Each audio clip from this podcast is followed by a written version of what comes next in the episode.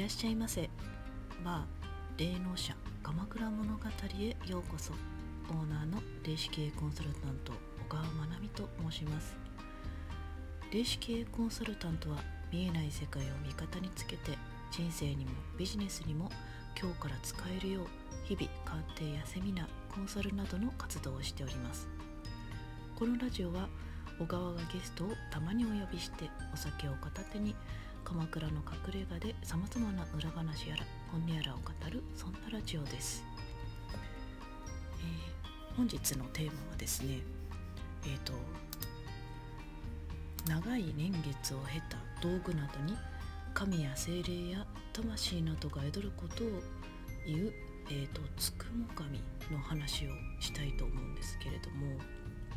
えっ、ー、と陰陽師の資料では100年生きたコリなどが変化したものをつくも神としていると,、えーと、検索すると出てきます、えー、私たちが鑑定しているとですね、えー、物の意思を感じたり実際喋っていたりするお客様の者たちとたくさん出会ってきました。長い年月が経ったからというわけではなくても喋ったり強い意志を持つものもあります。そして持ち主の扱いによっていいエネルギーを発したり負のエネルギーを発したりもしています、えー、とても物を大切にされている方の持ち物たちはみんな愛せられてるんだとウキウキしたような感じで持ち主が楽しいと楽しいし持ち主が悲しいと悲しいそんな意志をあのすごく感じます。特にあのぬいぐるみなんかは喋る率がすごく高くて実際あの持ち主のことをよからぬものから守ってくれてることもあの多々あります。持ち物を逆にあの大切にしていないとどうでもいいのかな使ってくれないのかなとどんどんあの寒色色あのちょっと暗い色ですねのような感じになって温度を失っていくようなあのあんまりいいエネルギーじゃなくなってきちゃうんですね。でそれがもし例えばですけどもお仕事道具だったらどうなるのかということなんですね。これはあの師匠の友野とも意見が合致してるんですけれどもあのそうするとあの道具も、まあ、やる気を失うといいますかあのなんて言ったらいいんでしょうねあの協力はしてくれるんですけれどもあのやる気がないみたいな感じなんですけども。あの例えばですね書類が積み重なっていて下の方は肥やしになっているとか。仕事のその靴が汚いのにずっと放置しているとか。机の上が汚くて使うものも使わないものもごちゃごちゃになってる。ものを使い終わったら投げるなどですね。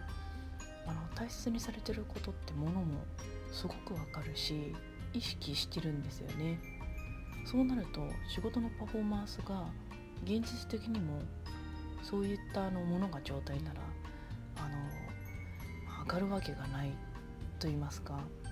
あのやっぱり大切にされているものと比べますとちょっとエネルギー的にやっぱり違うんですよね。